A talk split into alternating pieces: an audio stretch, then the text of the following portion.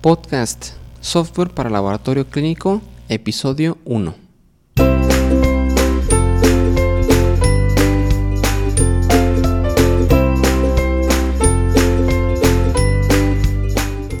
Muy buenos días a todos y bienvenidos a este primer episodio de este nuevo podcast. El día de hoy vamos a hacer nuestra declaración de intereses, es decir, vamos a decir de qué es lo que vamos a estar hablando o cuál va a ser la temática de este podcast. Y básicamente, eh, pues vamos a estar hablando sobre las experiencias que hemos tenido en el Instituto de Salud y Diagnóstico, en INSADISA, en la implementación del software AVA INSADISA para laboratorio.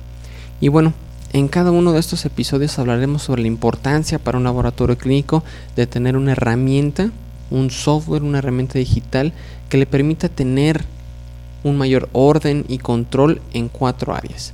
Primero, en la recepción del paciente. Segundo, en la captura de los resultados. Tercero, en el informe de resultados. Y cuarto, en la consulta de los resultados. De igual forma, pues hablaremos también sobre cómo el software AVA ha ayudado a nuestros clientes y también de vez en cuando mm, pues platicaremos anécdotas que nos han pasado en la implementación de los software en los laboratorios clínicos que nos ha tocado hacer.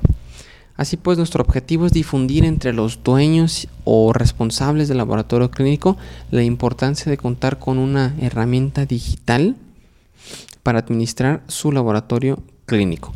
Estamos convencidos que el software es una herramienta fundamental que les va a ayudar primero a los laboratorios a ordenar, a poner orden en el nombre de los estudios, en los valores de referencia, en las metodologías y de alguna forma estandarizar y en consecuencia poder ofrecer un mejor servicio a sus clientes.